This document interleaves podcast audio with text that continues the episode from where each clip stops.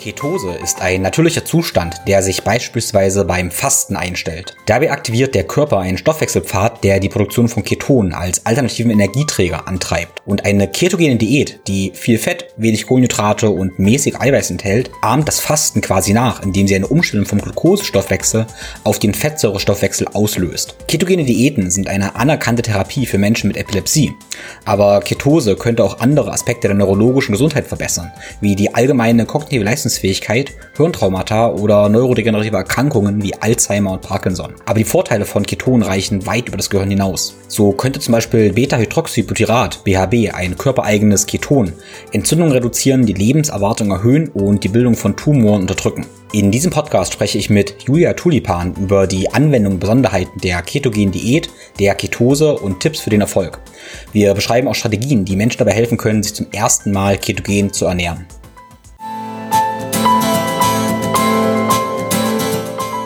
Think, Flow, Growcast. Ich bin Tim Böttner. Begleite mich auf einer Reise zu einem ganzheitlichen Verständnis von Bewegung, Gesundheit, Fitness und einem guten Leben. Werde der Experte für deinen Körper und Geist mit Wissenschaft, Biohacking und Leidenschaft, kombiniert mit der Weisheit unserer Vorfahren und der Natur. Ein Podcast mit Tiefgang.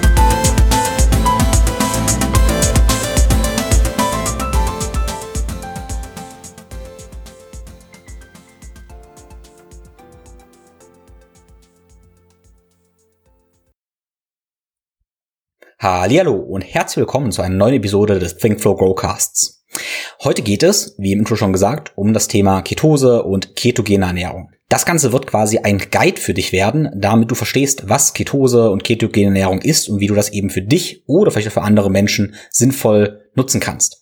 Das Ganze ist ein Herzensthema von mir, weil ich sehe einerseits die Ketose und ketogene Ernährung als etwas sehr, sehr, sehr kraftvolles an, was einerseits ganz natürlich ist, andererseits auch etwas, was wir therapeutisch einsetzen können und was eben ein sehr, sehr mächtiges, kraftvolles Tool ist, was meiner Ansicht nach jeder in seinem Werkzeugkoffer haben sollte. Andererseits gibt es da auch eine ganze Menge, da draußen eine ganze Menge Informationen rund um Ketose, ketogene Ernährung, ja, die das Ganze nicht differenziert betrachten. Und deshalb habe ich mir heute auch Zeit genommen, mit der Julia Tulipan eben darüber zu sprechen. Und wir haben die Episode in diesem Sinne in zwei Teile unterteilt. Julia Tulipan ist Biologin und Master of Science in klinischer Ernährungsmedizin. Sie ist Speakerin, Dozentin und Bestseller-Autorin, zum Beispiel vom Buch Der Keto-Kompass. Wenn du richtig tief eintauchen willst, dann empfehle ich dir auf jeden Fall dieses Buch. Julia schreibt für verschiedene Magazine sowie für ihren eigenen erfolgreichen Blog auf juliatulipan.com. Vor allem eben zu den Themen ketogene Ernährung und artgerechte Ernährung und Bewegung. In diesem Podcast sprechen wir über die folgenden Dinge und ich gebe dir auch schon mal einen Hinweis, eine Antwort auf diese Fragen, um dir eben Lust auf mehr zu machen. Also wir sprechen darüber, wie natürlich Ketose eigentlich ist, und hier der Hinweis, es ist super, super natürlich und jeder gesunde Körper sollte dazu fähig sein, bei etwas längerer Nahrungsabstinenz eben in Ketose zu gehen. Wir sprechen darüber, was die therapeutischen Anwendungen der ketogenen Diät sind. Und hier sei gesagt, dass es kein neuer Trend ist, sondern seit vielen, vielen Jahrzehnten die ketogene Ernährung erfolgreich eingesetzt wird bei Epilepsiepatienten. Wir sprechen darüber, wie man Ketose messen kann. Und ja, man kann sie über Atemluft im Blut oder eventuell auch über den Urin messen.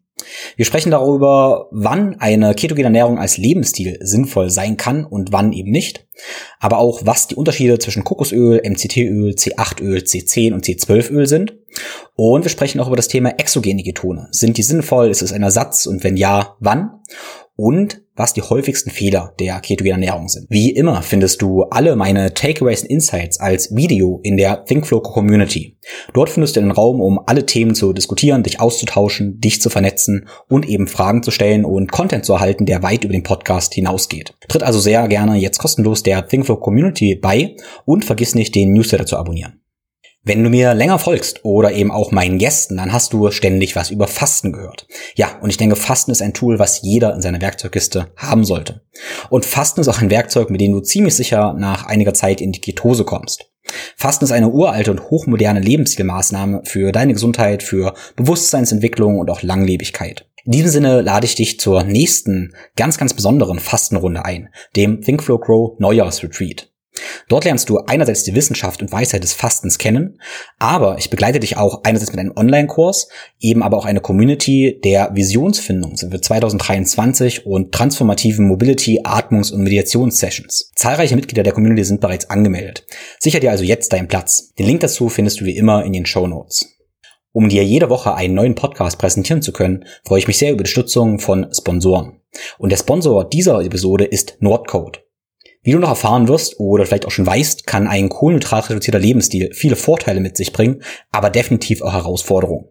Nordcode liefert hochwertigste Lebensmittel für einen ketogenen Lebensstil, wie zum Beispiel MCT-Öl, C8-Öl, Ghee, schimmelgeprüften Kaffee, reines Kollagen und, ganz ehrlich, unglaublich leckere Schokolade, die zuckerfrei ist und ketogene Schokoriegel.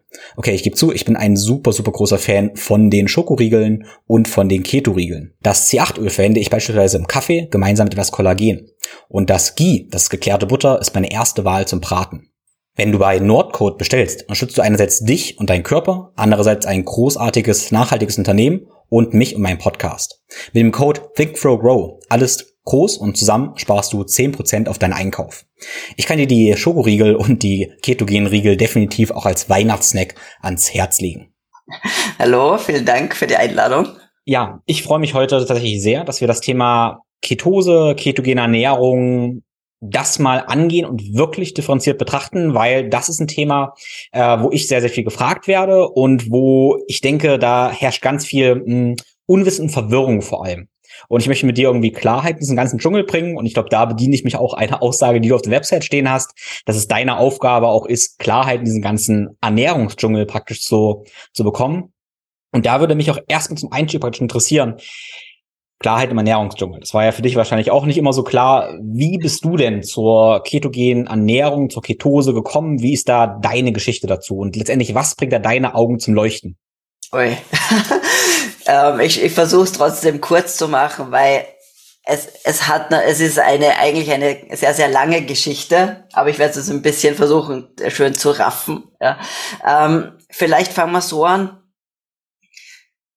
Ernährung hat mich schon immer interessiert, ja. Und das, man kann sagen, so mit, ja, im Teenageralter, mit 15, wenn man so beginnt, sich auch körperlich natürlich zu verändern aufgrund der Hormone, ähm, da war das, ist es für mich eigentlich schon präsent geworden, das Thema. Und ähm, man macht alles durch, von der Krautsuppendiät über Brigitte und alles, was so, was man in all den verschiedensten Medien damals so gefunden hat, weil Internet war ja da noch nicht so.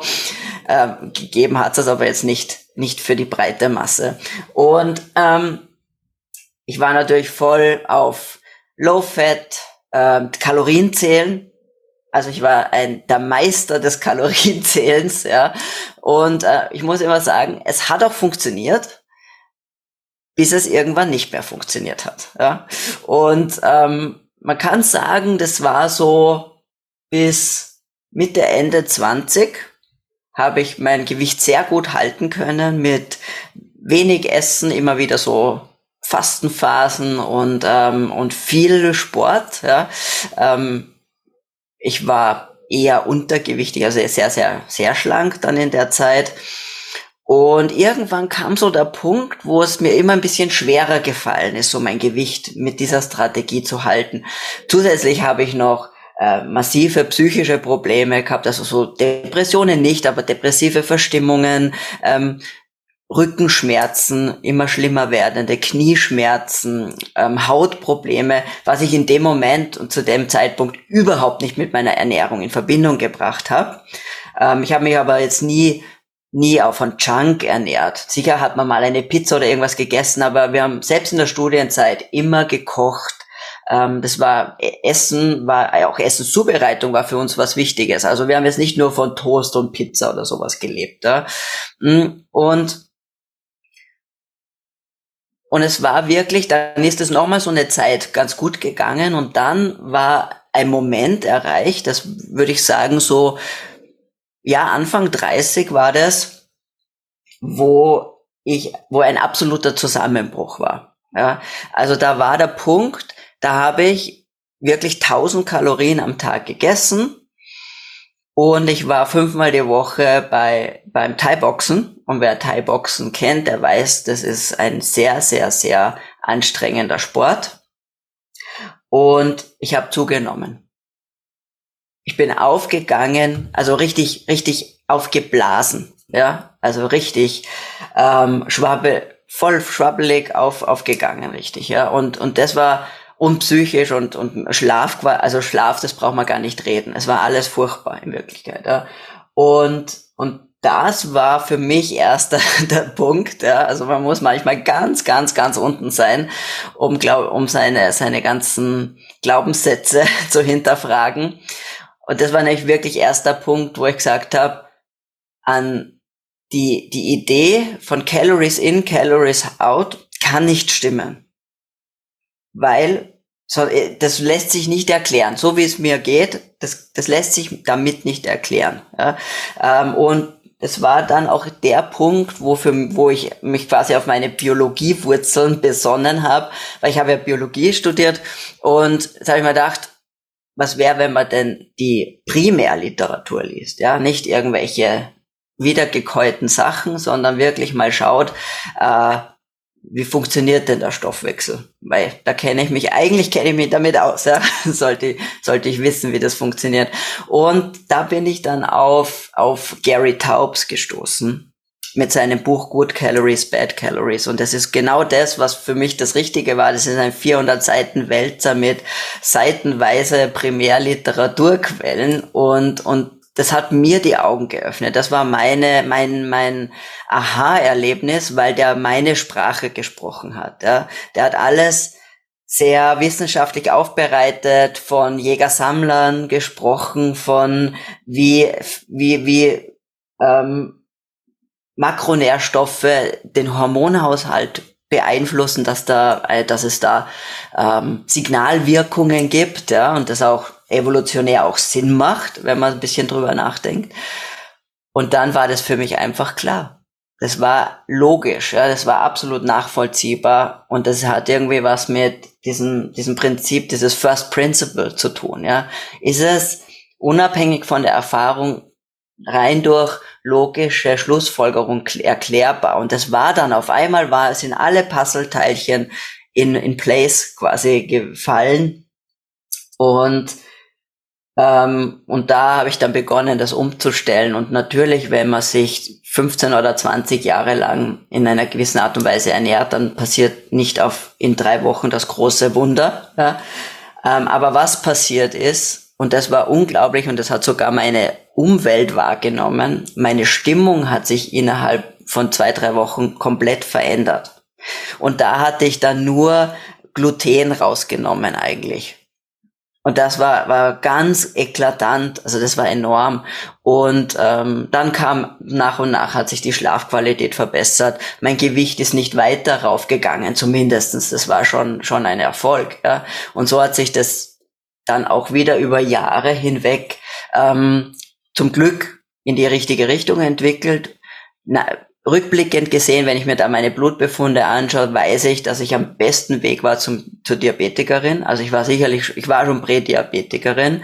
Ähm, also heute wäre ich sicher Typ 2 Diabetiker, wenn ich das nicht geändert hätte. Und, und eigentlich durch, durch diesen, durch die Beschäftigung mit der evolutionären Seite bin ich dann eigentlich auch bei Keto gelandet.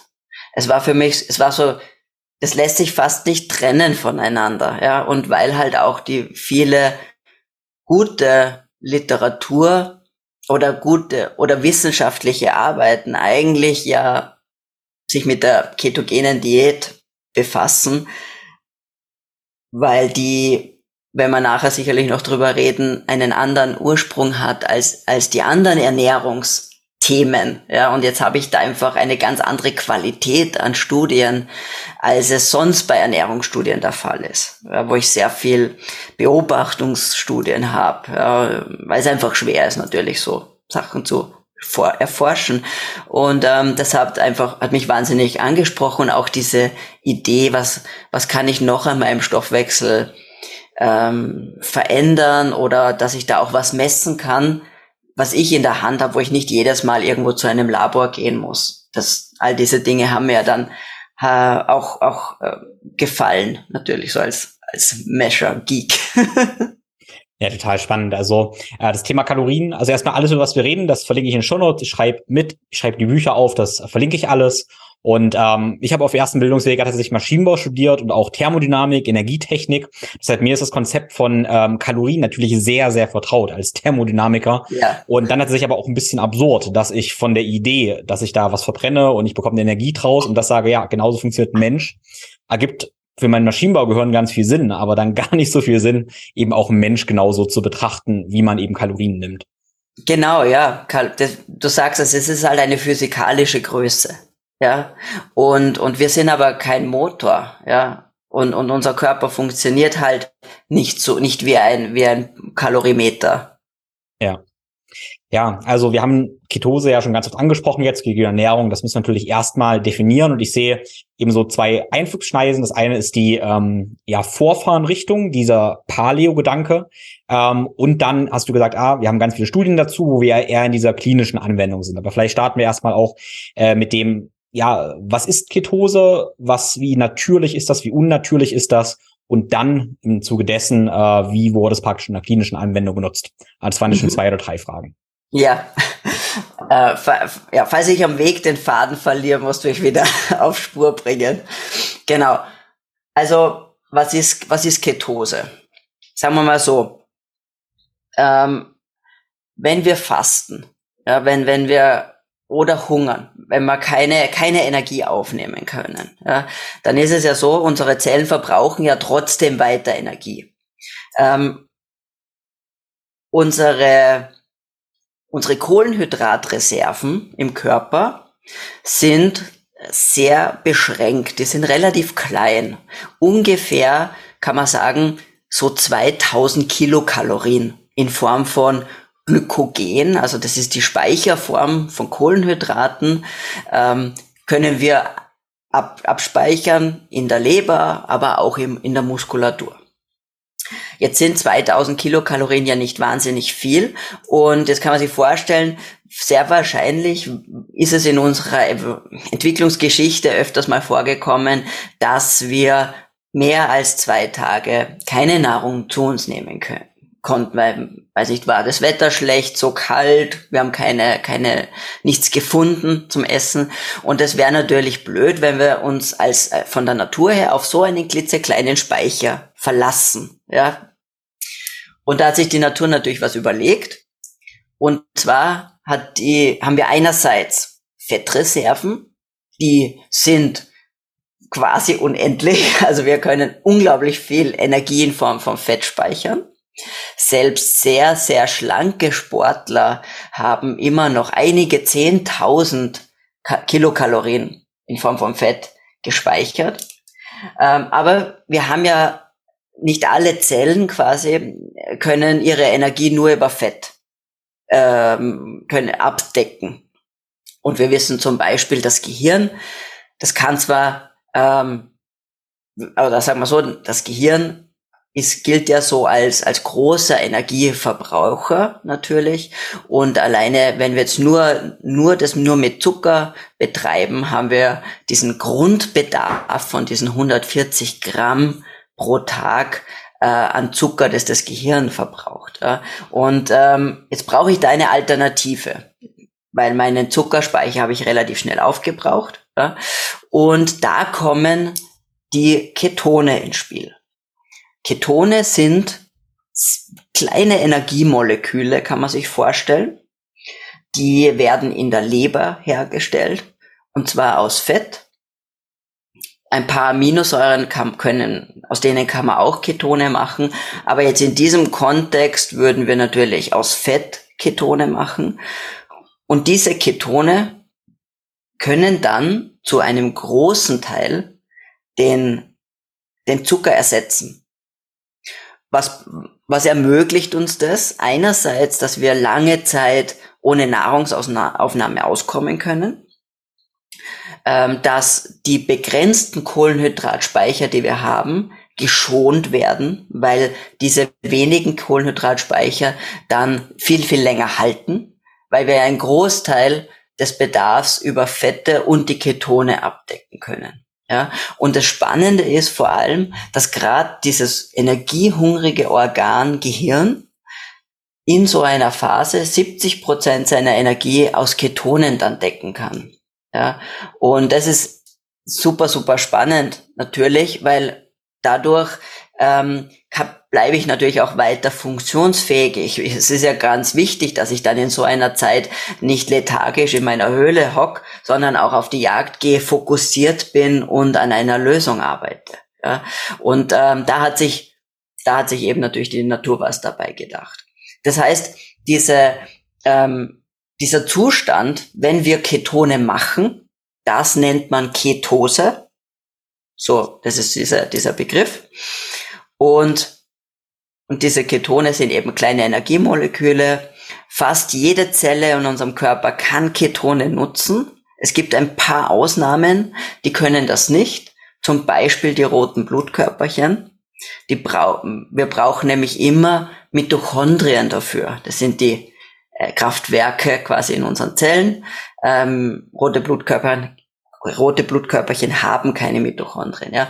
Aber ähm, weil eben dann alle anderen Zellen die Fette und die Ketonkörper nutzen können, diese auch präferiert nutzen und die, Keto die Glucose, die noch da ist, ähm, auch aufsparen extra quasi für die Zellen, die auch angewiesen sind auf die Glucose.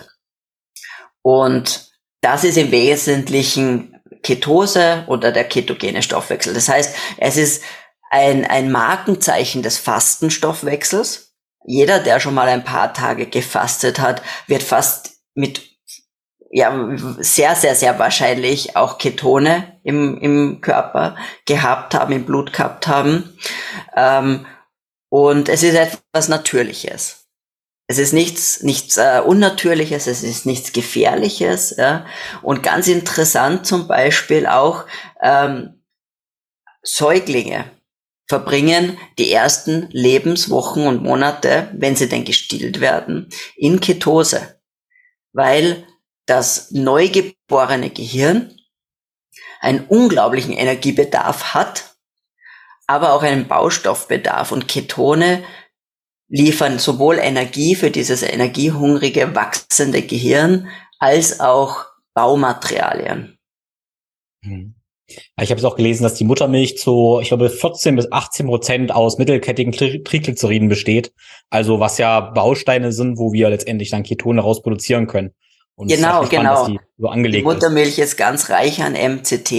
Ähm, aber vielleicht zum Beispiel noch was, was auch interessant ist, dass die Muttermilch hat relativ viel Kohlenhydrate auch. Ja? Also es wäre jetzt von der, vom Verhältnis her nicht per se Keto. Ähm, und was man aber nicht vergessen darf, ist, dass wir ja, wir kommen ja fett auf die Welt. Wir sind ja die einzigen Primaten, die fette Babys haben. Ja? Äh, wenn man sich einen neugeborenen Schimpansen anschaut oder einen neugeborenen Gorilla oder Orangutan, die sind alle spindeldürr. Ja? Wir kommen mit Fett auf die Welt und dieses Fett brauchen wir. Quasi, wir kriegen schon ein bisschen einen Energiepolster mitgegeben, weil diese Wachstumsphase, diese, diese Reifungsphase des Gehirns, dieses Nachreifen so viel Energie braucht, dass es quasi alleine mit der Muttermilch gar nicht abdeckbar wäre. Und wenn ich jetzt aber die Muttermilch reinnehme in mein, in mein Tortendiagramm und das Körperfett des Babys, das auch mit mobilisiert wird, dann bin ich wieder sehr wohl in einer, also in einer Higher Fat Diet quasi, die das Baby isst, weil die Körperzellen, denen ist das ja wurscht, wo das Fett herkommt, ja. Ob das vorher in einer Fettzelle war oder über die Milch gekommen ist, ist ja irrelevant. Da ist ja kein, kein Maschall drauf, ja. Und, ähm, Säuglinge und Kleinkinder kommen auch sehr viel leichter in Ketose als ein Erwachsener. Deswegen sieht man das dann zum Beispiel auch bei, wo wir da noch, ja noch drüber reden werden, zum Beispiel bei der ketogenen Diät für Epilepsie, dass diese, die Kinder eine weniger, also die kommen in eine relativ tiefe Ketose mit einem mit weniger Aufwand, nenne ich es jetzt einfach, ja, ähm, als das für einen Erwachsenen der Fall ist. Wow, das war, das ist super spannend, dass die ja, Menschenbabys fett sind, damit und weil wir dafür gemacht sind, eben das Fett gleich zu verwerten. Ähm, nimmt diese Fähigkeit der ähm, Ketogenese dann natürlich ab oder liegt es in unserem ähm, Lebensstil und der Fütterung, dass die abnimmt? Das ist eine gute Frage.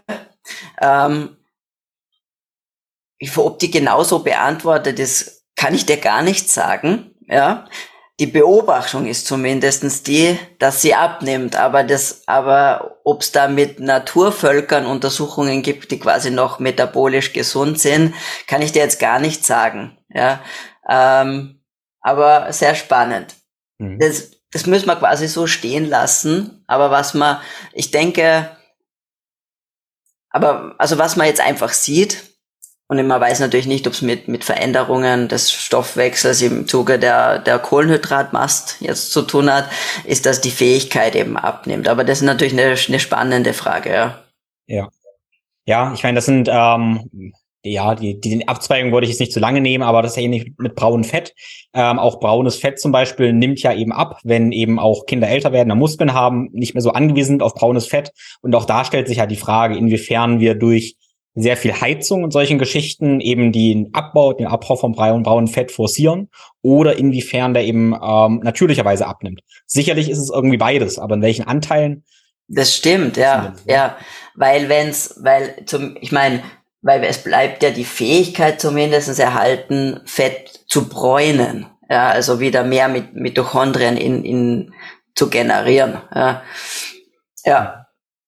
Ja, also die Frage, die sich natürlich aufdrängt, ist, okay, wir können Ketose nutzen und können die Ketonkörper nutzen, aber warum sollten wir das tun? Genau, und das ist praktisch die Frage, was sind denn die Indikationen, ähm, warum das eben direkt sinnvoll ist. Wenn nicht eigentlich ja, also Fakt ist ja trotzdem, Glucose ist ja trotzdem das präferierte Fuel. Also ist ja ein bisschen ja. einfacher zu nehmen. Warum, warum sollten wir uns also die Mühe machen, ähm, Ketose zu forcieren? Genau. Jetzt ähm, nur ein, zu deiner Frage noch vorher, vorhergehenden Frage, ähm, hast du gefragt, die, die, den evolutionären Grund.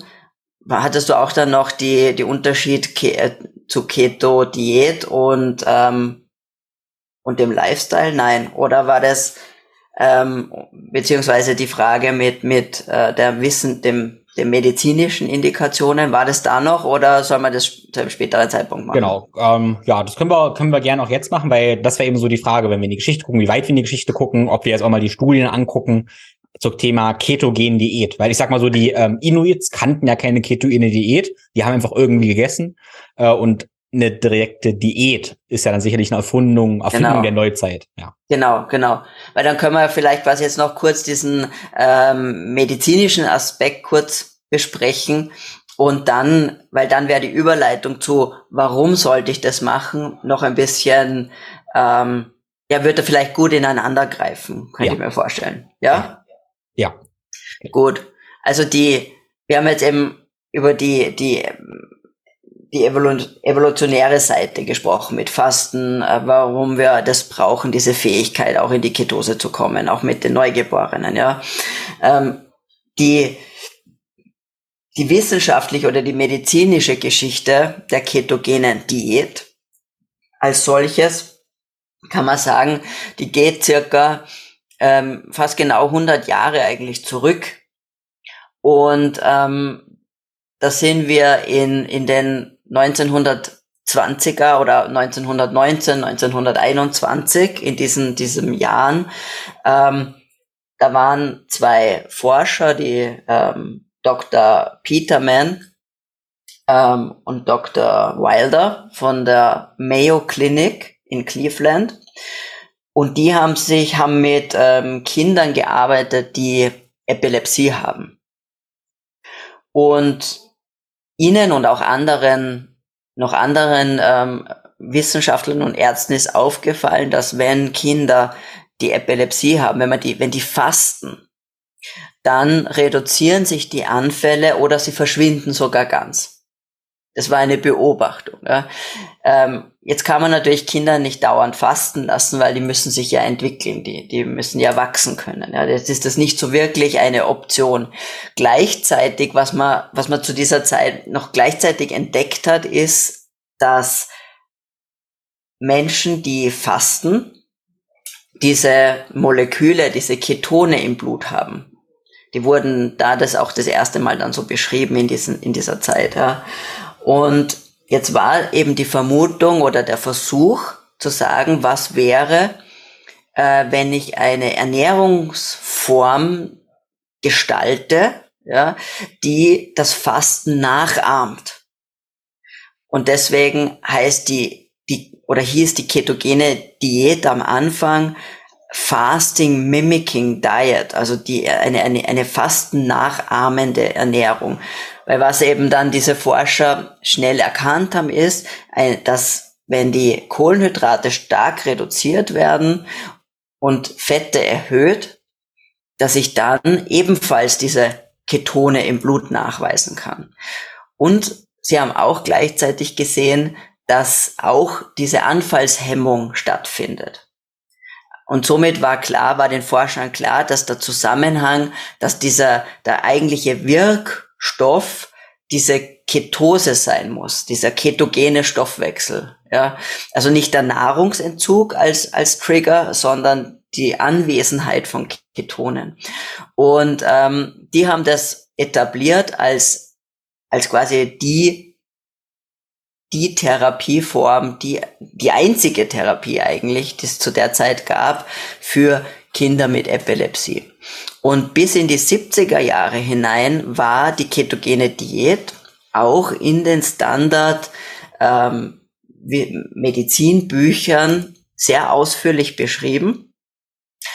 Es gab aber dann einfach, kamen dann auch die ersten Medikamente, die ersten ähm, anfallshemmenden Medikamente auf den Markt und haben dann die ketogene Diät einfach verdrängt. Ja, die ist zwar immer noch geblieben in den Leitlinien und zwar als man spricht dann wenn, wenn Kinder oder wenn diese, ja, wenn diese Patienten auf drei oder mehr Medikamente nicht reagieren, also wenn man mit mehr als drei Medikamenten die Anfallshäufigkeit und die Anfallsschwere nicht reduzieren kann oder die, oder die Nebenwirkungen inakzeptabel, untragbar sind von diesen Medikamenten, dann darf eine ketogene Diät vorgeschlagen werden. Ja, ähm, aber auch das ändert sich jetzt zum Glück.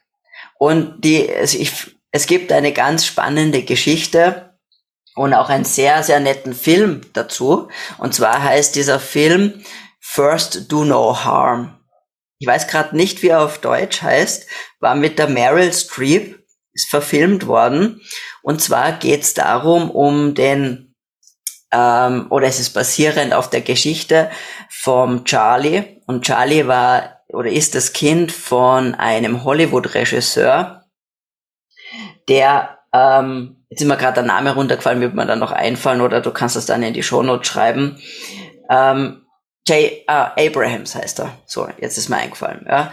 Genau, und, und ich habe nur gerade nachgeschaut, ich kenne den Film nicht, verlinke ihn auch in den Shownotes und auf Deutsch heißt der solange, solange es noch Hoffnung gibt. Ah, solange es noch Hoffnung gibt, genau. Weil dieser Charlie hat eben, ich glaube, es war im Alter von zwei oder drei Jahren oder fünf Jahren oder so, hat der massive epileptische Anfälle bekommen. Mehrere hundert am Tag hat er gehabt, ja. Und eben nichts hat geholfen, keine Medikamente. Und er war dann schon so, dass sie eben eine, eine, eine Operation am Gehirn durchführen wollten, wo gewisse Stellen dann quasi verödet werden, auch ein Riesenrisiko, ja, weil man muss natürlich sagen, auch durch diese Anfälle wird das Gehirn, Gehirn so geschädigt, dass, dass man dann irgendwann schwer behindert ist. Ja, also die Kinder sind anfangs ganz normal entwickelt und durch die, oft, durch diese schlimmen, schlimmen Anfälle wird das Kind schwerst behindert. Und ähm, der Abrahams, der, der, der Regisseur damals oder der Vater eben von dem Charlie, der war im im Krankenhaus in der Bibliothek und hat dort wirklich durch Zufall das Buch gefunden, also ein altes Physiologie- und altes Neurologiebuch, äh, wo die ketogene Diät beschrieben wird. Und das hat er dann den Ärzten vorgeschlagen. Die haben gesagt, nein, das ist viel zu, das, das machen wir nicht. Aber eine Gehirnoperation schon, aber keine Diät. Das ist natürlich zu tragisch. Ja. Und er hat sich dann an die Mayo Clinic eben gewendet, die, die da auch zum damaligen Zeitpunkt, das war eben Anfang der 90er Jahre, immer noch in dieser alten Tradition quasi die ketogene Diät durchgeführt haben, hat den Charlie dort hingebracht und der war tatsächlich innerhalb von drei Tagen anfallsfrei. Ja. Und das hat den so beeindruckt und auch so wütend gemacht, dass einfach diese, diese wahnsinnig tolle Möglichkeit von einer Keto, von der ketogenen Diät nicht als, als erste Maßnahme nicht gemacht wird. Und deswegen hat er dann so quasi auch seinen, seinen Einfluss in Hollywood genutzt und diesen Film gemacht und die Meryl Streep war da auch ähm, quasi äh, wirklich pro bono mit dabei und die unterstützt es heute noch und da gibt's auch die Charlie Foundation als, als äh, Non-Profit-Organisation, die da ganz, ganz stark dahinter ist. Und tatsächlich ist es ganz interessant, wenn man sich die Menge an Publikationen anschaut, auf PubMed zum Beispiel pro Jahr, die pro Jahr ähm, veröffentlicht werden zum Thema Keto und ketogene Diät, sieht man wirklich mit 1995, das ist, wo der Film rausgekommen ist, wie das so richtig schön ansteigt. Ja, und jetzt haben wir um die 400 Publikationen pro Jahr nur zum Thema Ketogenic Diets. Also da ist unglaublich viel passiert. Und ich glaube, das ist total wichtig, auch irgendwie ein bisschen diesen Hintergrund zu wissen, ähm, wo das so herkommt. Und das ist eben das Besondere vielleicht nochmal an der ketogenen Ernährung, an der ketogenen Diät, dass sie ihren Ursprung eben nicht im Weight Management oder irgend sowas hat, sondern in der Neurologie als Therapie für eine schwere Erkrankung. Dementsprechend sind die Kriterien, die Qualitätskriterien, die an so eine, solche Studien gesetzt werden, auch viel höher. Ja, ähm, ich habe einfach ganz andere Qual Ansprüche an die, an die Forschung. Und ähm, das ist das eine. Das heißt, wir haben einfach viel bessere, qualitativ hochwertigere Studien. Und natürlich Ketose ist etwas, was ich überprüfen kann. Es ist ein messbarer Zustand. Ja, man kann und und das ist vielleicht das auch das Besondere dran, weil bei Ernährungsumstellungen, bei Ernährungsstudien, ich kann ja die Leute nicht einsperren. Ja, also das habe ich früher gemacht. da gibt schon ein paar so so Experimente mit mit mit vor allem mit psychischen psychisch Kranken und mit mit ähm, Menschen im Gefängnis, aber heute geht das nicht mehr. Und jetzt kann ich tue ich mir natürlich sehr schwer irgendwelche Veränderungen, ähm, Changes, Leute, die Ernährungsveränderungen wirklich zu überprüfen, ja. Und der, bei der bei der ketogenen Diät kann ich das halt über einen Blutwert testen das ist vielleicht auch nochmal das Besondere, weil ich die Umsetzung überprüfen kann, wirklich. Ja. Ja, das ist super spannend. Ähm, wir hatten jetzt Epilepsie und du hast gesagt, aber neurologische Erkrankungen. Da würde mich interessieren, okay, was gibt es noch für Erkrankungen? Ähm, vielleicht ist es auch ein Cluster an Symptomen, wo das eben helfen kann. Und weiß man, was genau der Wirkmechanismus ist, also was Ketone eben machen? Mhm. Also ich habe ja gesagt, dass sich in den letzten Jahren die Studien wirklich häufen, wirklich explodieren zur ketogenen Diät und natürlich nicht nur Epilepsie, weil da ist es wirklich eine ganz Leitlinien anerkannte Therapieform. Ähm, es gibt andere Stoffwechselerkrankungen, angeborene Stoffwechselerkrankungen, bei denen die ketogene Diät auch ähm, obligatorisch ist. Also da wird man schon als Säugling sofort auf eine ketogene Diät gesetzt. Es sind so Transporterstörungen zum Beispiel. Die, die, das weiß man aber von Geburt an, ob man das hat. Ja. Mm, und, und natürlich waren die Forscher, haben die sich interessiert, was könnte denn da, was könnte man damit noch alles ausprobieren mit dieser ketogenen Diät? Weil damals wusste man natürlich nicht, äh, was der wirkliche Wirkmechanismus ist. Man hat nur gewusst, es, es wirkt anfallshemmend, aber das Warum war noch nicht klar. Ja, heute kriegt man da ein bisschen besseren Einblick. Und was, wo die, wo man mittlerweile forscht, ist eigentlich alle, alle neurologischen Erkrankungen, sei es jetzt ähm, Sachen wie ALS, ähm, aber auch die Autoimmunerkrankungen wie, wie äh, Multiple Sklerose, Parkinson, die in diese Richtung gehen, auch neurodegenerative Erkrankungen wie Alzheimer und Demenz werden stark erforscht und auch damals recht gute Daten mittlerweile. Ähm, die, die andere, anderen Komponenten, die gerade, die man wirklich stärker erforscht, sind äh, Krebs, heißes Thema. Ähm, aber auch Dinge wie Akne, Migräne ähm, und ja, natürlich, natürlich Übergewicht und Diabetes, ja. Und die Frage ist natürlich immer, man, wenn man das alles so hört, dann denkt man sich, ui, das ist schon ein bisschen zu gut, um wahr zu sein. Wenn irgendwas für alles gut ist, dann ist meistens irgendein Haken dran, ja. Und deswegen ist es immer interessant, sich auch ein bisschen quasi wieder so einen, einen Schritt zurück zu machen und zu sagen, gut, wir haben zwar diese sehr unterschiedlichen Symptome, nenne ich es jetzt mal, aber gibt es da vielleicht einen gemeinsamen Nenner, der all diese scheinbar sehr unterschiedlichen Erkrankungen verbindet. Ja?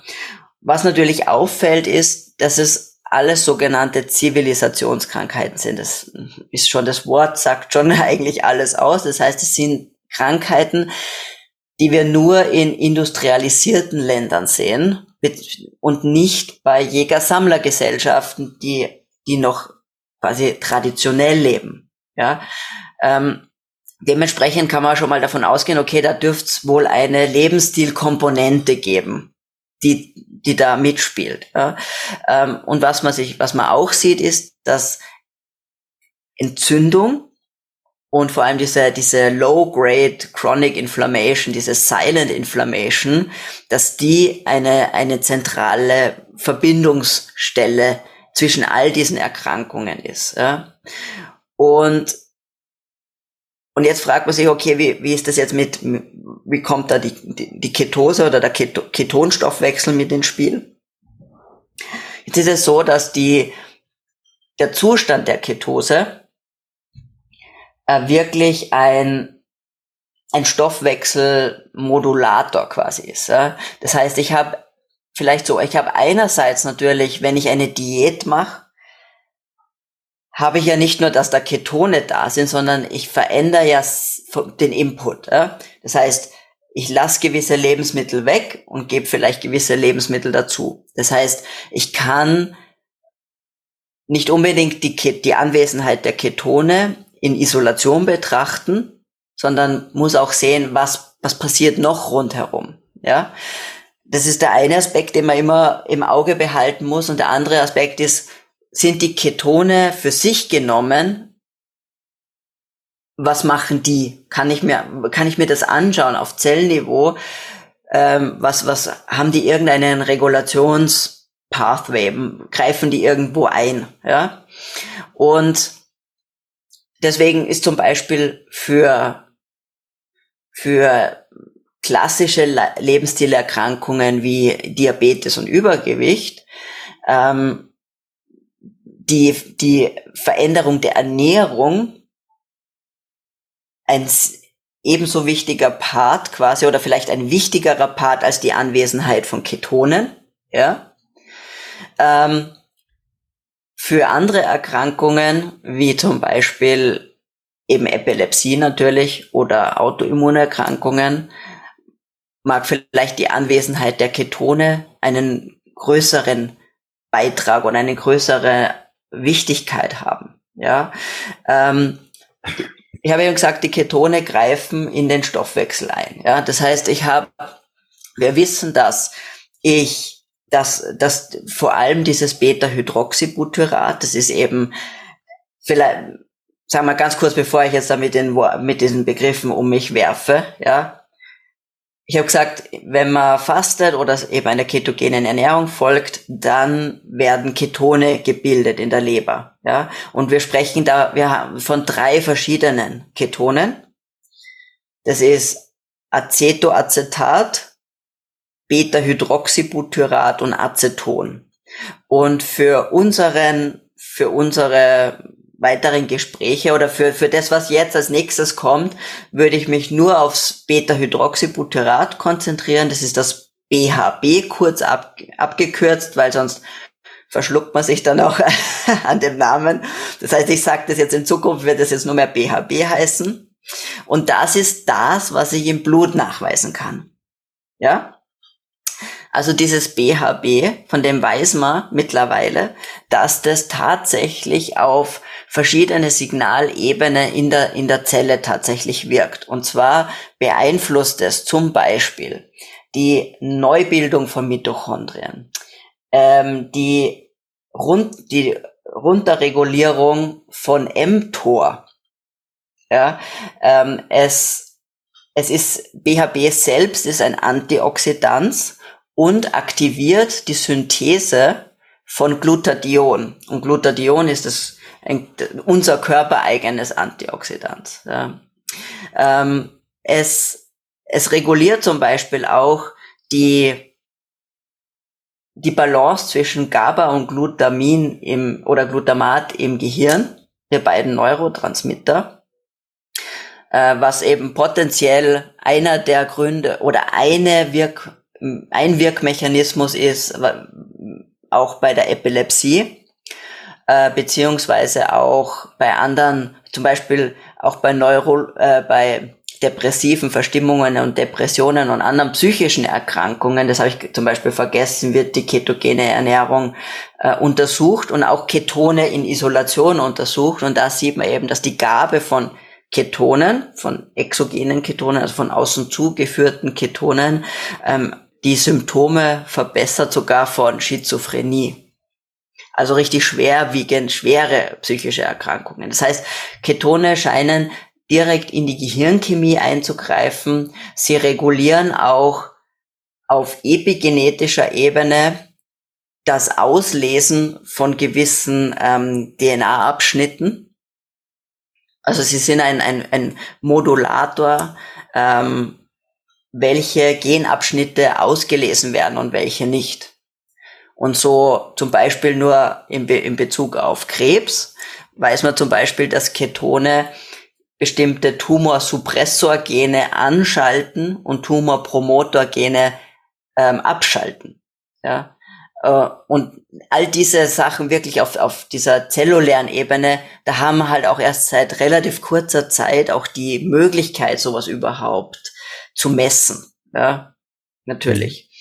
Ähm, ist, ähm, und ich wollte mal, ich wollte mal ganz ja. kurz, ich habe ähm, super, super spannend. Das ist, glaube ich, echt viel auch für die, für die Zuhörer. Mal so ein paar Dinge nochmal dann sagen und korrigiere mich sehr gerne, wenn ich da was falsch jetzt vereinfache oder was vereinfache meine Takeaways praktisch. Also erstmal war spannend, äh, dass du gesagt hast, dass ähm, die Ketone direkt wahrscheinlich ähm, GABA stimulieren können, also Gamma-Aminobuttersäure und damit, wenn ich richtig verstanden habe, die Balance von Glutamat zu GABA äh, so verschieben können, dass praktisch hemmende Neurotransmitter aktiver werden und stimulierende wie eben Glutamat geringer werden und ich damit diese ähm, ja mentale psychische Wirkung irgendwie habe oder? Genau, genau richtig. Also sie wirken tatsächlich modulierend. Und mhm. das ist eben das Besondere vielleicht noch, im Gegensatz zu vielen Medikamenten, wo ich ganz eine gezielte Wirkung habe hinsichtlich vermehrte Expression von etwas, ja, das kann ja auch in, in, die, in die negative Richtung gehen, weil ich will ja ein, die richtige Balance haben, wie du sagst, ja. Und das ist eben das Besondere, dass die nur hemmen, was zu hemmen ist und stimulieren, was zu stimulieren ist. Also sie wirken wirklich in einer modulierenden Art und Weise. Ja, das ist schön. Also meine Hörer kennen sicherlich Adaptogene und das können wir ja so ein bisschen mit einer genau. Adaptogenwirkung vergleichen. Und es wäre dann ein Unterschied, ob ich sage, ich supplementiere direkt GABA, wo ich dann irgendein Gleichgewicht eingreifen könnte und ich weiß nicht so richtig wie. Oder ich mache eben die, diese Idee der, der Ketose. Ähm, ja, gut, Unterbrechung, Unterbrechung. Genau. Ende. Na, bitte gerne unterbrich mich und wenn ich irgendwas nochmal ausführen soll, dann bitte auch gerne. Ja, also gut, mich würde ich dann eben noch interessieren, weil äh, du hast gesagt, ja, mTOR wird gehemmt und das ist ja ähm, ja, müssen wir nicht wahnsinnig ausführen, aber ich sage immer so ein Wachstumspfad über Million-Tage Tryptomycin, also ein Wachstumspfad sage ich einfach immer. Da würde mich natürlich interessieren, ähm, ob dann eine Wirkung allgemein von Ketonen eher so sehr stark unterdrückend ist und ob ich damit praktisch eventuell, wenn ich eben jung sportlich bin, und ich weiß, du machst ja auch CrossFit, ähm, ob ich damit ähm, ja eventuell Nachteile haben könnte, ja, weil ich stark auf die Bremse drücke. Hm. Eben auch nicht. Auch da haben wir wieder diese modulierende Wirkung, also nur wenn mTOR übermäßig aktiviert ist, ja, was ich eben klassischerweise in den in vielen chronischen degenerativen Erkrankungen sehe, ja, dass mTOR übermäßig aktiviert ist, äh, dann wird es auf ein normales Niveau quasi runterreguliert, aber nicht übermäßig gehemmt, ja, weil das will ich natürlich auch nicht. Das stimmt natürlich. Ich brauche ja mTOR, es muss ja auch aktiviert werden, ja. Ähm, und das ist, glaube ich, das ist einfach dieses, dieses Besondere dran, äh, wie, weil, wie die Ketone wirken. Das, das ist das Spannende, ja. Ja. Ja gut, das ergibt auf jeden Fall Sinn, weil wir ja nicht äh, irgendwo ganz am Ende im Stoffwechselpfad eingreifen, sondern eher so ein bisschen an der Wurzel, ja. Genau, genau. Mhm. Und und das sozusagen und und ich habe eben, man muss eben immer unterscheiden, wie ist es jetzt quasi die Wirkung nur von dem Keton für sich oder ist es eine oder ist es eben, was ich vorhin versucht habe zu sagen, die ketogene Ernährung oder eine kohlenhydratreduzierte, fettreiche Ernährung mit adäquat Protein macht ja noch mehr als, als einfach nur Ketone da haben, ja.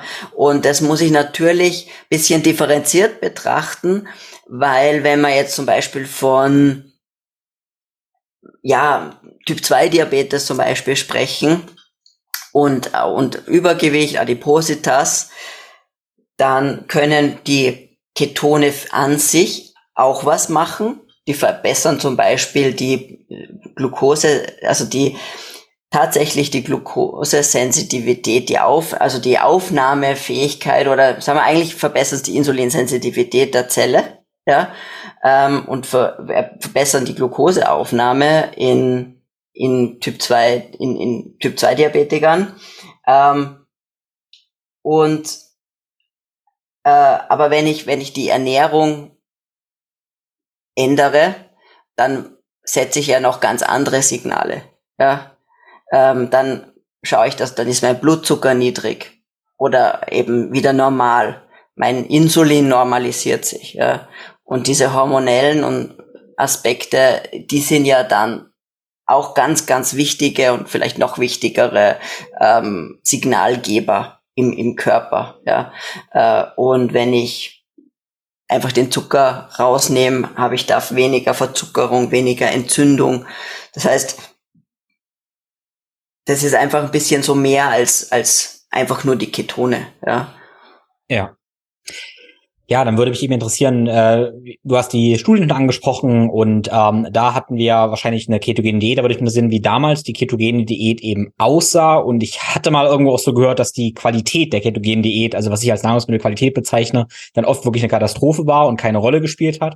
Und ähm, genau, erste Frage, was für verschiedene Formen der ketogenen Diät gibt es eben und was ist dann vielleicht auch deine Empfehlung für verschiedene ja, Bevölkerungsschichten oder für, für den normalen Hörer, der interessiert ist an einer Lebensstiloptimierung, sage ich mhm. einfach mal.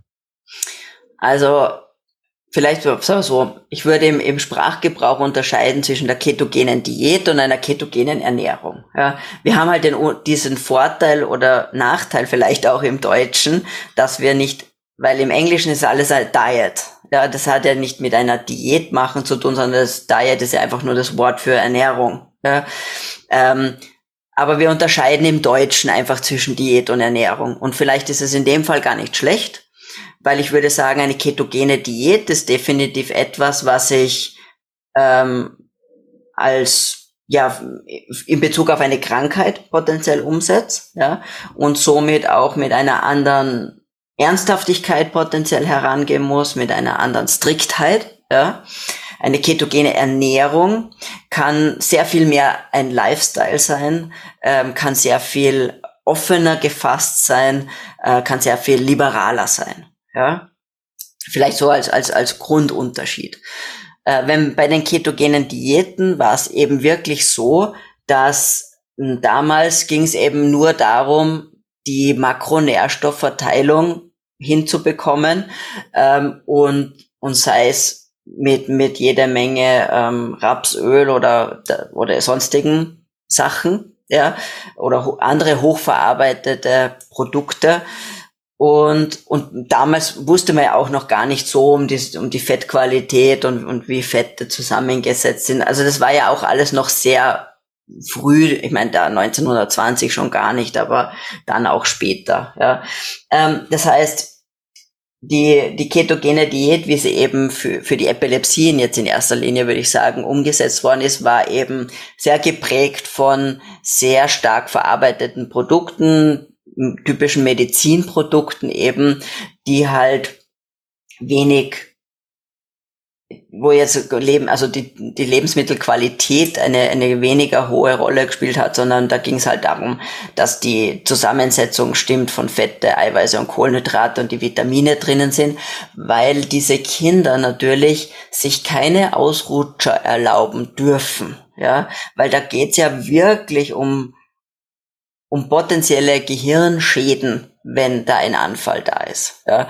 Das heißt, die, die das, was da am Spiel steht, ist etwas anderes. Und dementsprechend habe ich da sehr wenig Spielraum.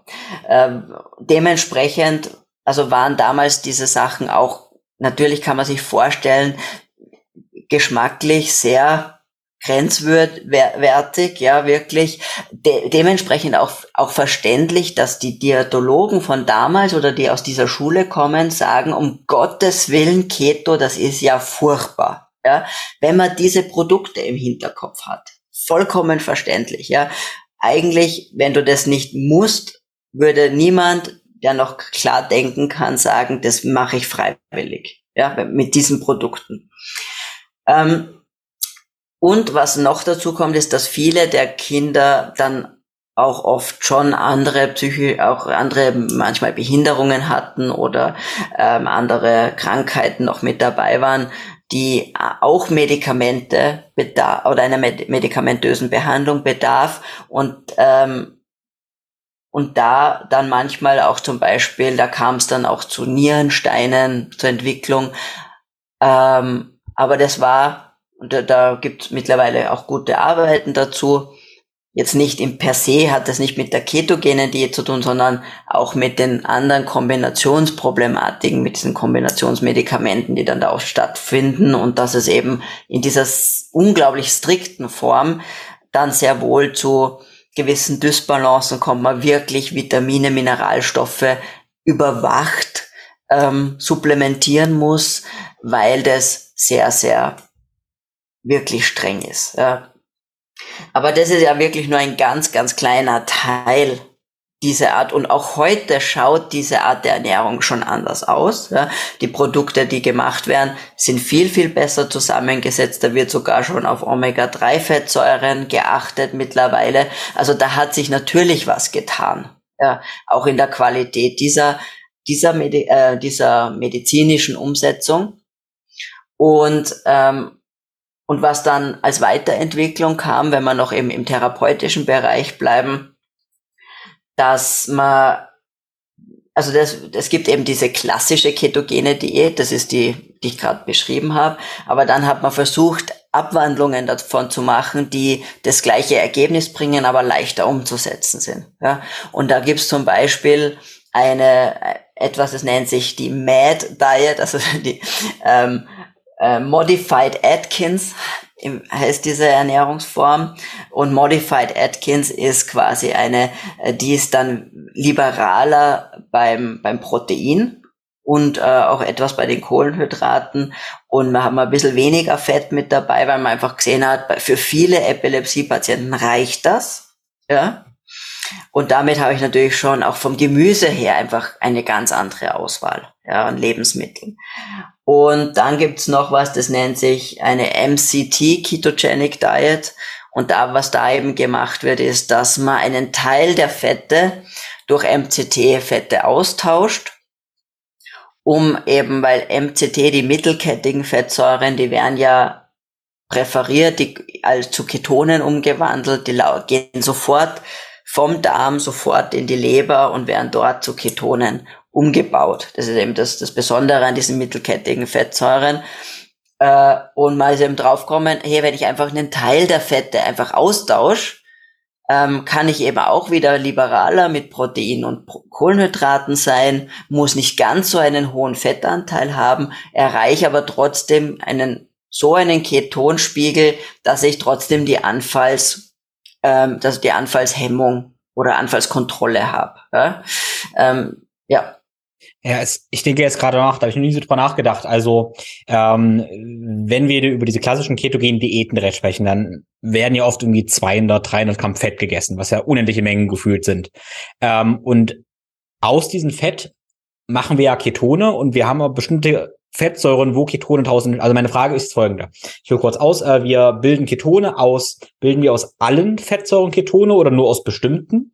Und wenn ich es richtig verstanden habe, wenn es nur aus bestimmten wären und die finden wir in MCTs, könnten wir also ja gezielt die Fettsäuren zuführen, die Ketone machen und damit unsere Fettzufuhr ja extrem reduzieren, weil wir praktisch gezielt die Ausgangsstoffe für Ketone praktisch ähm, zu uns nehmen würden. Ja, äh, ist eine gute Überlegung. ähm, äh, also es sind ähm, zwei Probleme. Oder sagen wir so, eigentlich der Körper kann aus allen Fetten Ketone machen, nur aus manchen macht das lieber, aus anderen einfach weniger oder nicht, weil sie für andere Aspekte viel wichtiger sind. Oder für andere, zum Beispiel die Omega-3 und Omega-6-Fettsäuren, die spielen ja für Zellsignalgebung zum Beispiel oder für die Membranen eine viel wichtigere Rolle und die werden grundsätzlich wenig auch zur Energie umgewandelt, wenn sich der Körper aussuchen kann. Ja, es gibt, aber es gibt gewisse Fettsäuren, die einfach leichter zu Ketonen umgewandelt werden, ähm, die nur oder viel MCT oder sagen wir mal, es gibt einfach eine ein, ein Limit oder eine, eine Limitierung, wie viel MCT-Öl ich einfach zu mir nehmen kann. Das eine ist natürlich, dass es ab einer gewissen Menge auch zu Durchfall oder Magenkrämpfen führen kann. Das heißt, es ist so nicht, da gibt schon ein bisschen auch ein, es gibt einen Gewöhnungseffekt, das heißt, ich kann mich daran tasten, aber das ist nicht ganz so einfach. Und natürlich habe ich ja auch einen Bedarf an, an den anderen Fettsäuren. Weil Fett ist ja, es ist zwar ein Energieträger, aber Fett macht ja ganz viel andere Dinge in unserem Körper auch. Ja. Ich brauche ja die, die, genau, ich brauche ja die Mischung aus Fettsäuren für die Isolation meiner Nervenbahnen, für mein Gehirn, für, für Hormone, ja. Und da sind eben nicht alle Fette gleich. Und deswegen kann ich jetzt nicht quasi sagen, ah, ich esse jetzt übertrieben gesagt 90 Prozent MCT und, und macht es dann ganz, ähm, braucht dann nicht so viel Fett essen.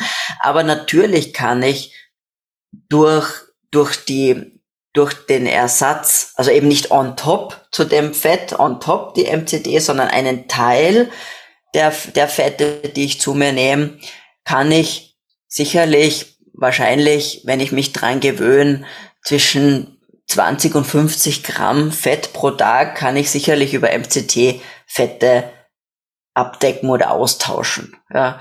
Und ähm, quasi, um, um dann dem, der Umsetzung ein bisschen vorzugreifen, man, man denkt immer, pff, das sind, wenn man hört, irgendwie 65, 70 oder 75 Prozent Fett, das ist ja, da denkt man, das schwimmt ja alles in Fett, aber das ist eben gar nicht so.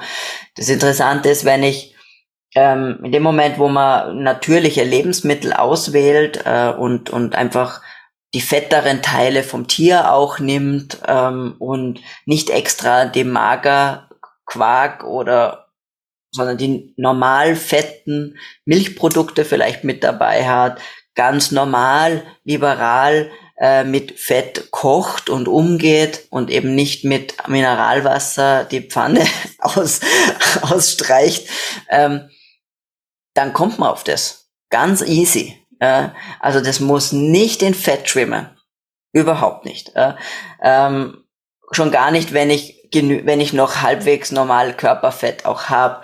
Je weniger wenn ich jemand bin, der sehr, sehr, sehr wenig Körperfett hat oder ähm, ich äh, eine zehrende Erkrankung habe, wo mit, mit Kachexie, also dieses, dieses ganz ausgezehrte, ja, ähm, da und ich quasi nur mehr mein minimales Körperfett habe, da muss ich dann auch mehr Fett in, noch mehr Fett in die, in, in, auf meinem Teller haben. Aber für den, für Übergewichtige sowieso, aber selbst wenn ich normalgewichtig bin, muss das nicht in Fett schwimmen. Das Ganze. Mhm. Ja, genau. Also wir waren jetzt bei den medizinischen Anwendungen und jetzt vielleicht das, was ja viel, viel interessanter ist, die ketogene Ernährung, wie man es als, als Lebensstil umsetzen kann. Und ich glaube, also vielleicht so die Keto als ein, als ein, als Lebensstil kann ich in unterschiedlicher Weise in mein Leben einbauen. Ja? Ähm, ich muss nicht 100 Prozent das jetzt für alle Ewigkeit machen.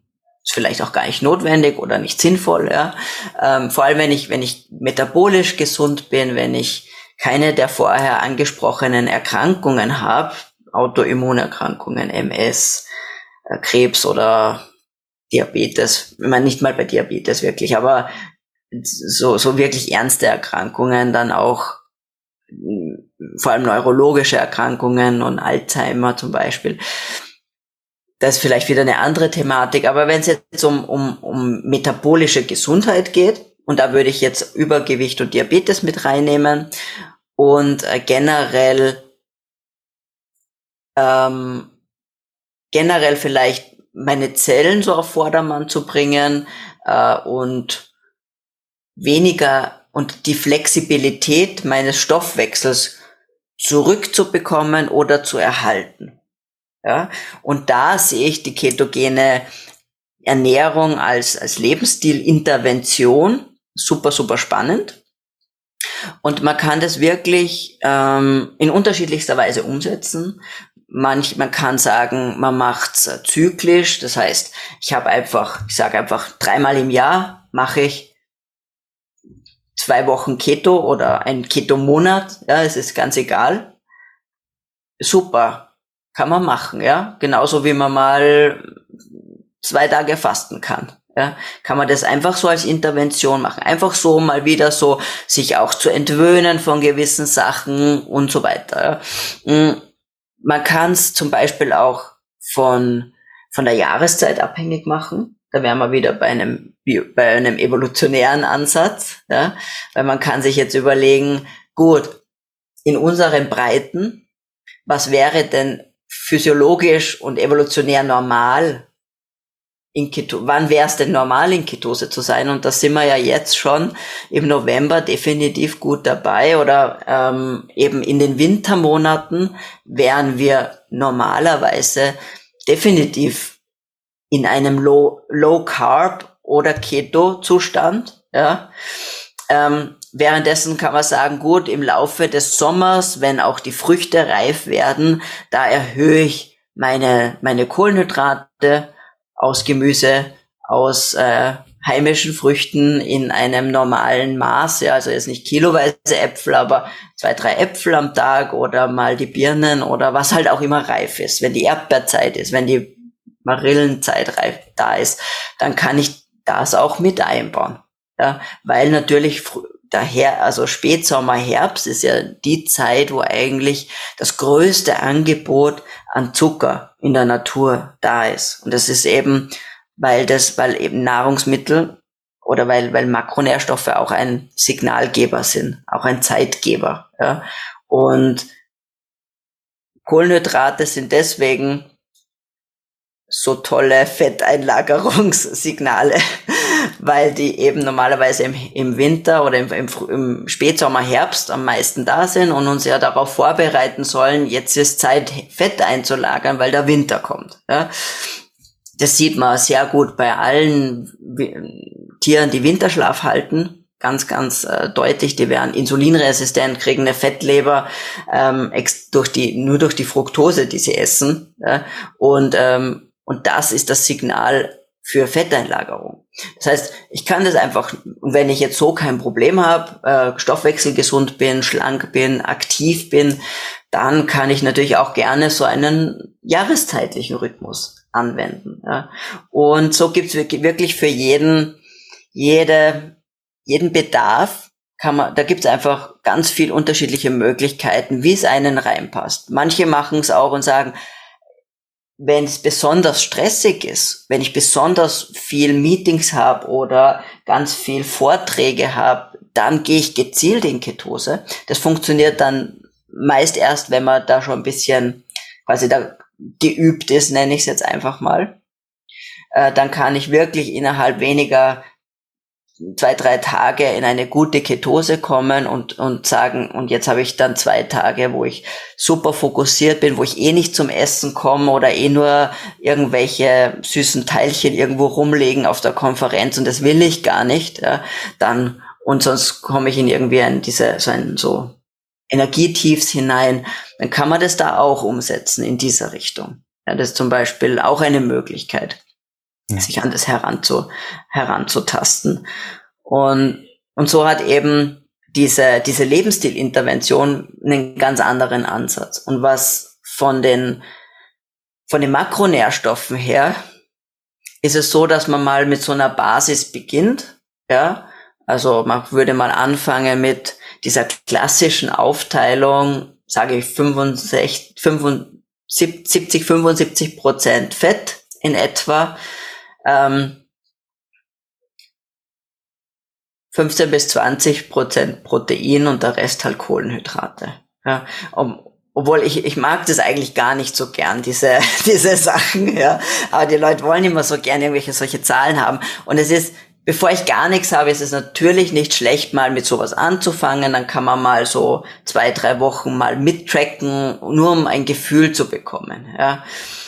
Ähm, aber aber idealerweise sollte man das natürlich, ist das natürlich das ist ja nicht nachhaltig, hier, alles zu messen und zu tracken. Ja. Und es ist auch gar nicht notwendig, weil wenn man das ein bisschen macht, dann hat man das sehr, sehr schnell im Gefühl und kennt ja auch die Lebens, man hat ja auch immer so gewisse Standard-Lebensmittel, die man isst und kennt sich dann, kennt die dann auch. Ja. Und, und wenn man es dann wirklich ausprobieren will, dann kann man auch messen oder sollte vielleicht auch messen und schauen, bin ich in Ketose, also sind Ketone nachweisbar. Mhm. Und so, und so würde man sich da mal rantasten an die ganze Sache, ja. Ja, das war schon super wertvoll, ähm, ganz viel.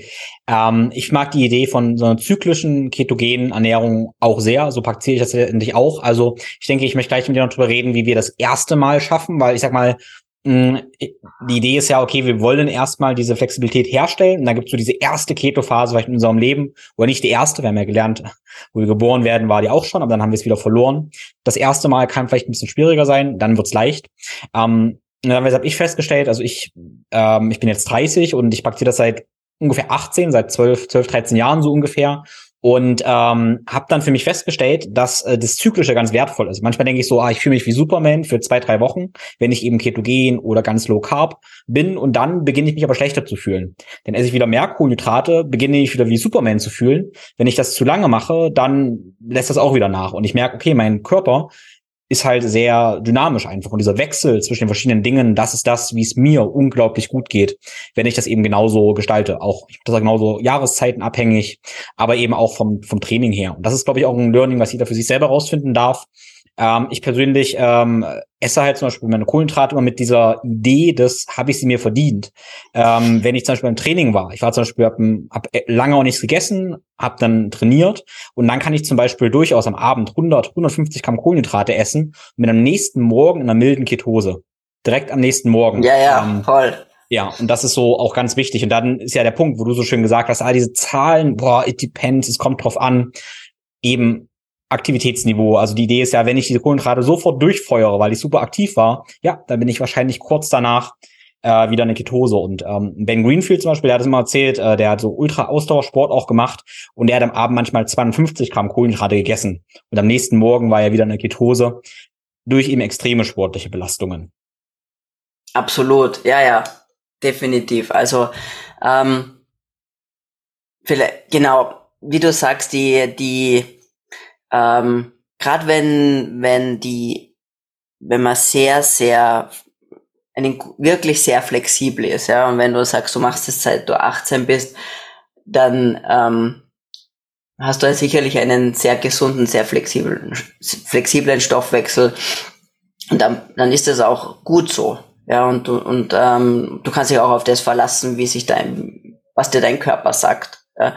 Ähm, und, und auch die, wenn, wenn jemand sehr, sehr aktiv ist, sehr, also ich sage jetzt im, Bereich, also wirklich täglich oder fast täglich trainiert, ähm, wenn ich wirklich im, im vielleicht schon mehr als nur Hobbysport bin, äh, wenn ich Trier 20 Stunden die Woche für Triathlon trainiere, ähm, für so jemanden schaut eine ketogene Ernährung natürlich vollkommen anders aus, als das jetzt für jemanden ist, der insulinresistent ist. Ja. Also das ist einfach genau, und das ist halt auch das Wichtige, deswegen ist es auch immer so, so schwierig, diese Zahlen zu sagen. Ja, weil es eben absolut drauf ankommt. das ist halt das Blöde, ja. Und, und jemand, der so viel trainiert, wie du sagst, da machen, da, das sind so 140, 150 Gramm Kohlenhydrate, das ist immer noch Keto. Ja? Und deswegen finde ich das auch immer so lustig, wenn irgendwer sagt, aber das ist nicht Keto. in irgendwelchen Foren sage ich, aber wenn wer in Ketose ist, dann kann, also kannst du nicht sagen, das ist nicht Keto. Ja? Also das stimmt einfach natürlich so nicht. Aber man braucht halt irgendwelche Rahmenbedingungen mal, mit denen man mal starten kann. Und dann ähm, wenn man es eben wirklich, wirklich als Intervention sieht und auch schauen möchte und ein bisschen ähm, testen will, was das mit einem macht, ja, dann finde find ich es eben schon gut, auch zu messen. Weil ich halt nur dann weiß, bin ich wirklich in Ketose und wie, wie fühlt sich das an? Ja, und es gibt eben Menschen, die, wenn, wenn da, wenn man schon sehr einen sehr beschädigten Stoffwechsel hat, sozusagen, die tun sich wirklich, wirklich schwer, in Ketose zu kommen. Ja. Ähm, da, die können drei Tage fasten und haben einen Blutzucker von 120, ja, weil, weil der, weil der Körper einfach Zucker selber macht wie der Wahnsinnige, ja, und sich einfach weigert, Ketone zu machen. Ähm, und für so jemanden zum Beispiel, und, und vielleicht, und, diese Person, die wird sich nicht wohlfühlen. Ja, der wird schlecht gehen, der, der, die Energie ist im Keller, ähm, es wird furchtbar sein einfach. Und wenn, wenn ich wirklich in so einer Situation bin, würde ich immer eher mit einer äh, moderaten Low Carb Ernährung erstmal reingehen, ja, weil weil ich allein durch diese, diese Reduktion der Kohlenhydrate und einfach natürlich auf Lebensmittel, auf andere Lebensmittel achten, Lebensmittelqualität achten, äh, Zucker, natürlich den einfachen Zucker wirklich rauszunehmen, ähm, da schon viele Signale geben kann in die richtige Richtung, die Zellen, es, sie, es wird sich die Insulinsensitivität verbessern und dann wird auch irgendwann der Schritt in die Ketose leichter fallen und stattfinden können. Ja, und das ist einfach eben wirklich so ein, so ein Prozess, der, den, den da die Zellen manchmal erst durchlaufen müssen. Ja. Ähm, und gerade am Anfang, wenn man eben umstellt, wenn man das mal ausprobieren möchte, gibt's eben so, und wir sagen jetzt, man ist nicht absolut insulinresistent oder gehört zu diesen armen Menschen, die da, die ich gerade beschrieben habe, ja, dann ist es wirklich so, dass man vielleicht zwei Tage, drei Tage, im schlimmsten Fall kann das auch so eine Woche sein, sich eher jetzt nicht so optimal top kraftvoll fühlt. Ja, und es hängt einerseits damit zusammen, dass natürlich, ähm, wenn ich jetzt ein mich 30 Jahre lang High Carb ernährt habe, diese diese Enzymwege, diese, diese Schritte, die der Körper durchlaufen muss, um Ketone auch zu machen, das ist ja nicht, das ist ja, ist schon da, aber nicht großartig ausgeprägt. Also die ganzen LKWs sind einfach nicht da. Das sind nur Glucose-LKWs da, ja. Und, und jetzt kommt auf einmal die Glucose nicht oder der Zucker eben nicht und, und jetzt weiß der Körper nicht, was er machen soll. Ja? Und, ähm, und dieser, diese Logistikumstellung quasi in der Zelle, die braucht ein wenig Zeit. Und das kann eben zwei Tage, drei Tage dauern. Das kann aber auch mal zehn Tage dauern. Ja? Ähm, was man aber in der Zeit machen kann, äh, ist zumindestens ausreichend Salze, sage ich dazu, zu sich zu nehmen. Also wirklich nicht nur jetzt Glas, nicht nur Natrium, Chlorid, sondern wirklich verschiedene Elektrolyte. Und warum, was, wofür, weswegen ist das gut? Es ist so, dass wenn ich, ähm, wenn der, wenn ich, wenn der Blutzucker niedrig ist, ist auch Insulin niedrig. Und wenn Insulin niedrig ist, wird wenig, werden weniger Salze resorbiert im Hahn, ja, und, und mehr ausgeschieden. Und was dann, was, quasi es kann initial, weil da so ein bisschen ein, ein, eine Dysbalance entsteht, eine Elektrolyt-Dysbalance, kann das initial zu ähm, natürlich zu, zu Schwindel zum Beispiel führen, dass der Blutdruck recht stark absinkt, dass ich mich einfach leicht mal so dizzy fühle, so als wäre eben, hätte ich eben mit, mit dem Blutdruck ein Problem. Ja, auch Kopf, Kopfschmerzen zum Beispiel oder richtig ein, ein Gefühl wie ein grippaler Infekt kann man haben. Und das ist, das heißt eben auch Keto-Grippe deswegen oder Keto-Flu. Ähm, und, und was da wirklich super hilft, sind einfach Elektrolyte zu sich zu nehmen. Wenn man jetzt kein Elektrolytpulver hat, kann man entweder auch, wenn man wenn man das zu Hause hat, eine tolle Knochensuppe setzen, weil da sind ganz viele Mineralstoffe drinnen. Gut salzen, irgendein schönes Steinsalz, ein ein natürliches äh, Meersalz zum Beispiel verwenden. Oder wenn, wenn gar nichts anderes da ist, kann man das Salz direkt einfach in ein Wasserglas auflösen. Ähm, das klingt vielleicht grauslig, aber in dem Moment schmeckt einem das wirklich gut. Also man merkt richtig, der, der, das Verlangen vom Körper nach Salz ist ja sehr gut reguliert auch. Ja. Und ähm, und, und das, das möchte man dann auch wirklich gerne trinken, was einem sonst vielleicht unglaublich salzig vorkommt. Ähm, Im schlimmsten Fall kann man auch eine fertige Bouillon sich machen, bevor man gar nichts hat äh, und sowas zum Beispiel trinken. Also das hilft wunderbar, weil eben einfach in dieser Umstellungsphase einfach ein bisschen mehr Elektrolyte, mehr Salze ausgeschwemmt werden aus dem Körper. Ja. Und dann das, das hilft meistens schon Wunder, einfach nur auf das zu achten. Und mhm.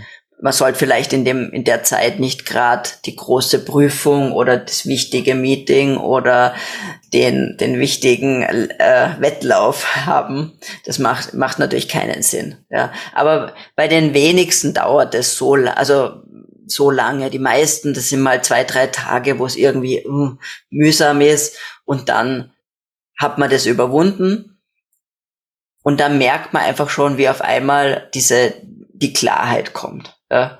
Und, und das ist vielleicht einer der Vorteile oder man kann ja fragen, okay, warum sollte ich mir das überhaupt antun? ja, die ganze Sache klingt irgendwie mühsam. warum, was, was soll ich damit? Ja. Wir haben einmal natürlich, was wir eh schon angesprochen haben, die Stoffwechselflexibilität erhalten oder wiederherstellen diese natürlich, wir sollten ja in der Lage sein, hauptsächlich Fette zu verbrennen. Äh, und der Bedarf an Zucker ist ja so in Ruhe oder wenn ich mich nicht stark bewege, ja relativ niedrig. Und den Zucker heben wir uns für die Momente auf, wo man, wo man auch wirklich brauchen. Momentan ist es einfach umgekehrt, dadurch, dass man einfach alle zwei Stunden irgendein Zuckerzeug zu sich nimmt, kommt der Körper gar nicht in die Verlegenheit, großartig Fettreserven anzuknabbern oder die Fette, die man zu sich nimmt, zu brauchen, weil es ja der Zucker da. Ja? Das ist mal so das eine. Und Flexi metabolische Flexibilität, diese Stoffwechselflexibilität zu erhalten oder wiederherzustellen, ist eigentlich die größte Investition in die Gesundheit, die man überhaupt machen kann. Ja, weil all diese Erkrankungen, die wir anfangs angesprochen haben, diese Zivilisationskrankheiten, haben alle eine Stoffwechselkomponente.